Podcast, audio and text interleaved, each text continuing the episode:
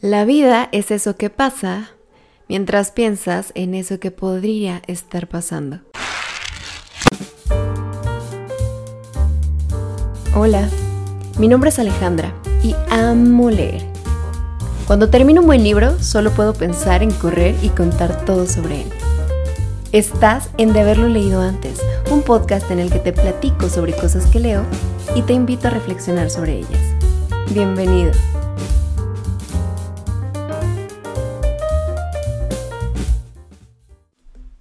Hola, estoy súper contenta de estar aquí. Ya sé que suelo empezar con esto, pero te prometo que no es una frase de entrada, lo siento así. Cada vez que me siento frente al micrófono, me siento contenta, me siento como en mi elemento. Y esa sensación me dice que estoy en el camino correcto.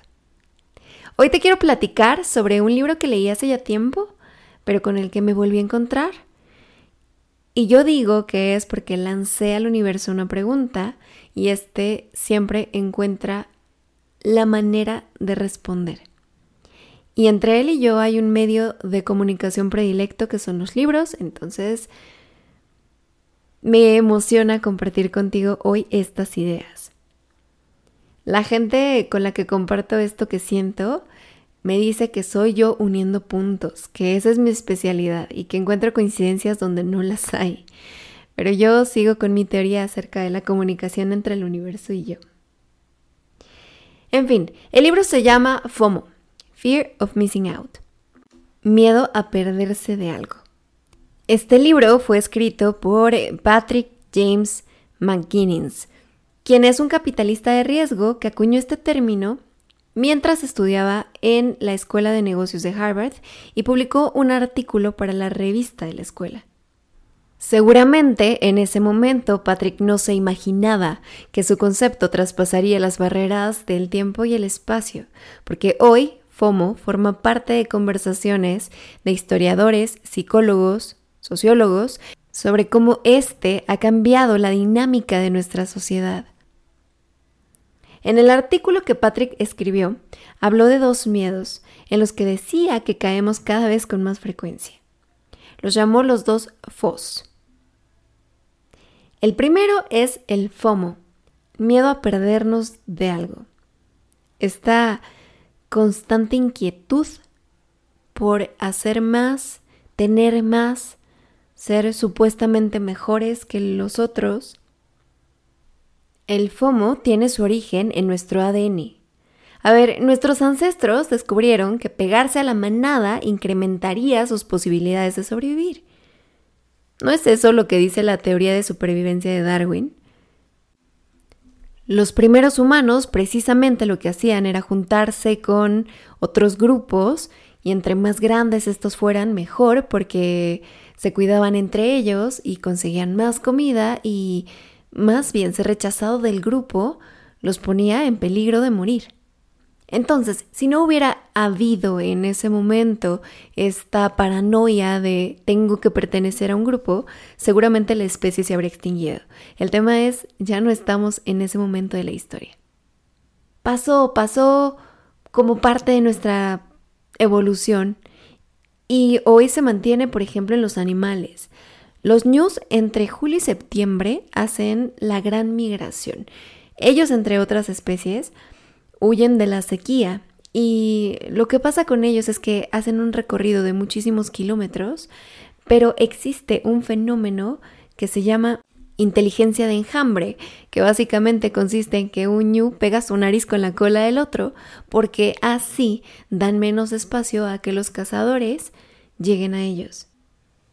Pero bueno, debemos distinguir que ellos y nosotros somos muy diferentes y no tenemos que estar pegados unos a otros para incrementar nuestras posibilidades de sobrevivir. Ya trascendimos esa época en la que teníamos que pegarnos para cuidarnos las espaldas entre nosotros. Ya no tenemos que ser iguales para sobrevivir. En ejemplos prácticos de la vida real, ¿cómo se ve el FOMO? Bueno, pues un ejemplo es Sobregiramos nuestra tarjeta de crédito durante el Buen Fin, el Black Friday, el Cyber Monday o cualquier otro evento de estos que se te ocurra, porque nos contamos la historia de que no podemos ser los únicos que nos estemos en paz y nos perdamos las ofertas.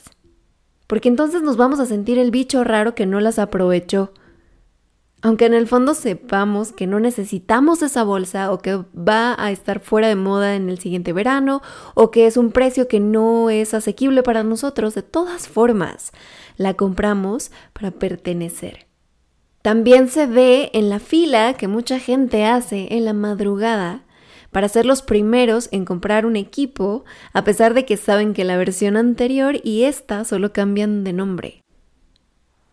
Estos dos son unos de muchísimos ejemplos que podría darte de cómo nuestro instinto primitivo, ese de formar parte de la manada, el ser aceptados por los otros, nos mueve para a veces tomar decisiones poco inteligentes sobre qué hacer con nuestro tiempo, nuestro dinero, nuestra energía. Todo sea por quedar bien con el mundo de afuera. Además de lo biológico, nuestra cultura también nos insta a hacer un chorro de cosas por pertenecer a un grupo, muchas de ellas que nos hacen daño. ¿Has escuchado, por ejemplo, hablar del chile Naga Jolokia? Es conocido como chile fantasma en Latinoamérica. Es un chile que se da en la India y en algunas otras regiones asiáticas y recibió el premio Guinness al más picoso del mundo. Dicen que pica más de dos veces lo de un habanero. Bueno, pues hace unos años se viralizó este reto de ver quién a nivel mundial podía comer más de estos chiles seguidos y sin tomar agua. El hombre que ganó el récord por haber comido 22 chiles seguidos casi paga con su vida. Se fue al hospital, lo diagnosticaron como ruptura de esófago y afortunadamente lo atendieron pronto y salió bien. Pero pudo resultar fatal y el único beneficio que hubiera obtenido habrían sido dos minutos de fama. Y bueno, ¿qué decirte de la tecnología? que ocupa, según estadísticas, uno de los primeros lugares en actividades a las que les dedicamos más de nuestro tiempo diario. Solo detrás de dormir y trabajar y por encima de comer, hacer ejercicio o estudiar. En conclusión, tener FOMO es algo que nuestra biología, nuestra cultura y la tecnología a la que estamos tan expuestos hoy en día nos llevan pero eso no quiere decir que tengamos derecho a permanecer ahí atrapados cuando sabemos que puede ser bastante nocivo para nuestra salud física y mental. El otro fo, el otro miedo del que Patrick habló, es el fobo. Fear of better option. Miedo a que haya una mejor opción que la que ya tomaste. ¿Es andar con Juan? Pero repasar todos los días cómo sería tu relación con Pedro.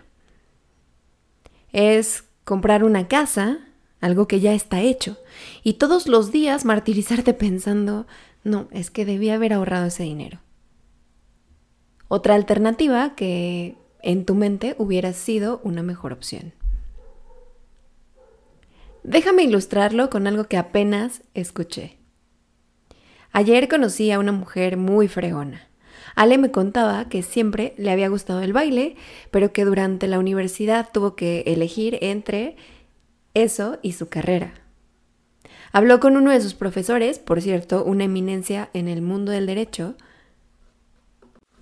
Le pidió poderse cambiar de clase para tener chance de seguir en sus clases de baile y él le dijo, es momento de que tomes una decisión. ¿Quieres ser bailarina o quieres ser abogada? Para Ale no fue difícil decidirse por su carrera, tenía claro que el baile era una afición y el derecho era lo que quería dedicar su vida. Pero si hubiera tenido fobo, ella no hubiera podido disfrutar su universidad pensando todo ese tiempo y si fuera mejor ser bailarina.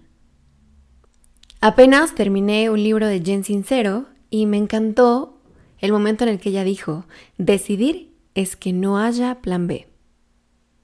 Y creo en esto, creo que hay que darnos el derecho de elegir la opción A y comprometernos con ella hasta el final. En resumen, el FOMO es sentir que no hay tiempo suficiente, no hay recursos suficientes que alcancen para eso que supuestamente deberíamos estar haciendo. Porque está de moda, porque todos lo hacen y ni modo que nosotros nos quedemos fuera y está presente en todas las etapas de nuestra vida. Va desde el adolescente que empieza a fumar aunque el cigarro siempre le pareció asqueroso, solo porque los otros chicos a los que quiere hablarles fuman, hasta los ricos que pagan eh, boletos carísimos por entrar al Fire Festival porque solo la gente de nuestra clase va ahí y terminan siendo defraudados hasta una persona que se retira y quiere llevar inmediatamente a todos sus nietos a Disney porque igual y no vuelve a ver la luz del día, entonces hay que hacerlo ahora. Y no se trata de no desear cosas nuevas, sino de revisar el origen de nuestros deseos.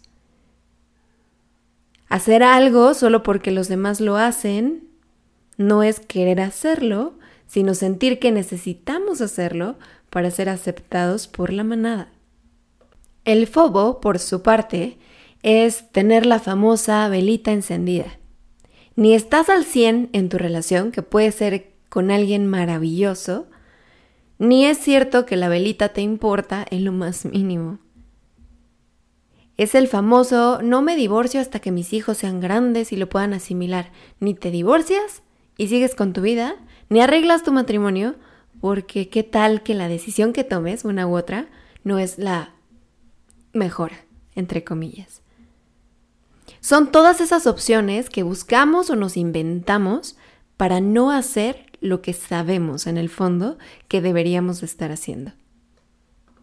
El autor del libro hace alusión a esto.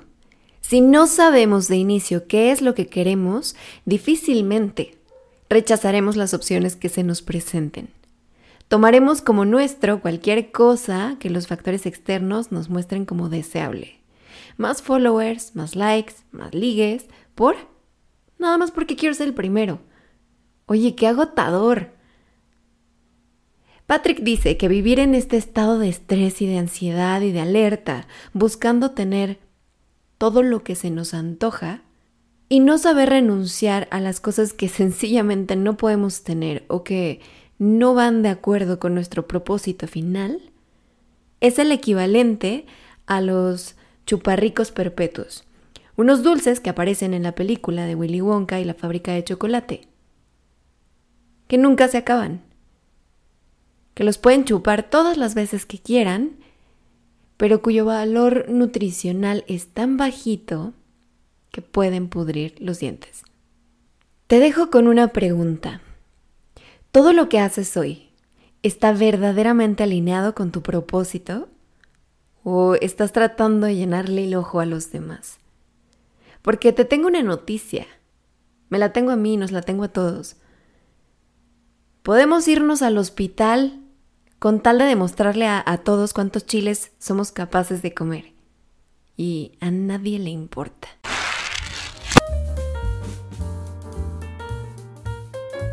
Esto ha sido todo por hoy. Me encantó compartir contigo. Si tienes algún libro del que te gustaría que habláramos, escríbeme. Estoy en Twitter e Instagram como de haberlo leído y de haberlo leído antes. Si el episodio te gustó, arróbame y ayúdame a difundir. Hasta pronto.